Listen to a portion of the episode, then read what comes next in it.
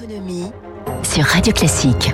Bon réveil, bonne journée, soyez les bienvenus sur Radio Classique. Le journal de l'économie vous est présenté par Eric Mauban. Bonjour Eric. Bonjour Dimitri, bonjour à tous. Et à la une ce matin justement, donc cet incident sur un réacteur nucléaire dans le sud de la Chine. Voilà, l'information a été révélée hier par la chaîne américaine CNN. Une fuite serait apparue en octobre dernier dans l'un des deux réacteurs EPR de Taishan conçus par EDF. Toujours selon la chaîne américaine, les autorités de sûreté chinoises auraient également relevé les limites acceptables de radiation à l'extérieur du site pour éviter d'avoir à mettre la centrale à l'arrêt.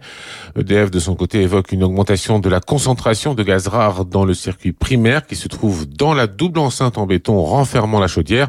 Un incident suffisamment sérieux pour susciter l'inquiétude des autorités américaines. De son côté, l'exploitant de la centrale, China General Nuclear Power Group, a fait état dans un communiqué d'indicateurs environnementaux normaux. Écoutez ce qu'en pense Jacques Percebois. Il est le directeur du Centre de recherche en économie et droit de l'énergie ça tombe pas très bien parce que à une époque où déjà le PR en France connaît quelques problèmes, il y a des projets de PR, les 6 EPR 2 que la France veut relancer. Je dirais tout incident sur un EPR qui avait la réputation de marché est ennuyeux. Alors le mieux dans ce cas-là, c'est de dire la vérité. Il faut que les Chinois soient transparents.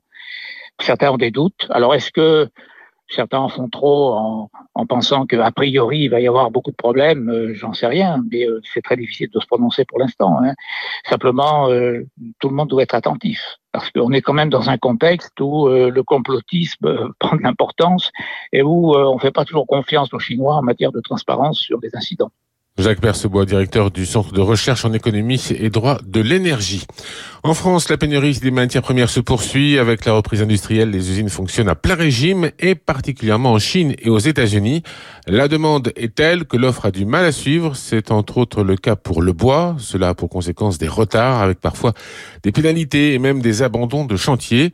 Les professionnels du secteur sont inquiets. Ils en appellent au gouvernement et seront reçus cet après-midi à Bercy car il y a urgence, Eric Koch. Chez Herminette, spécialiste des charpentes depuis l'automne, c'est un véritable casse-tête pour ne pas se retrouver à sac de bois. Les délais de livraison sont interminables, comme en témoigne Émile Juvin, le gérant. En période habituelle, pour du bois massif, on est sur une période d'à peu près 3-4 jours. Actuellement, on est plutôt sur 2-3 semaines. Sur du produit transformé, on va plutôt être sur des délais d'à peu près 2 mois. Habituellement, on est plutôt sur 3 semaines. À cause de cette pénurie, le redémarrage industriel post-pandémie des Américains qui raflent tout sur le marché du bois. Conséquence, les prix explosent plus 20 à 80% Face à cette situation, certains Européens se jettent sur ce qu'ils trouvent.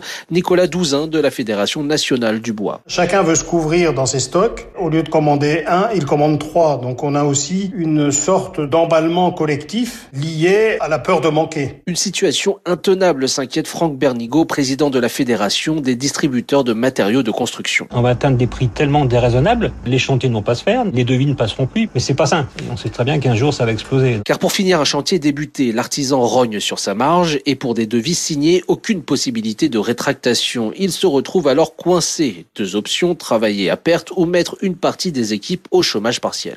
Voilà, Eric Koch. En bref, le tribunal correctionnel de Versailles fixera aujourd'hui le sort de la filiale française d'IKEA. Elle est accusée, aux côtés d'anciens responsables, d'avoir illégalement espionné plusieurs centaines de salariés entre 2009 et 2012. Euh, IKEA sera fixé sur son sort donc aujourd'hui euh, avec euh, une décision donc euh, du tribunal correctionnel de Versailles.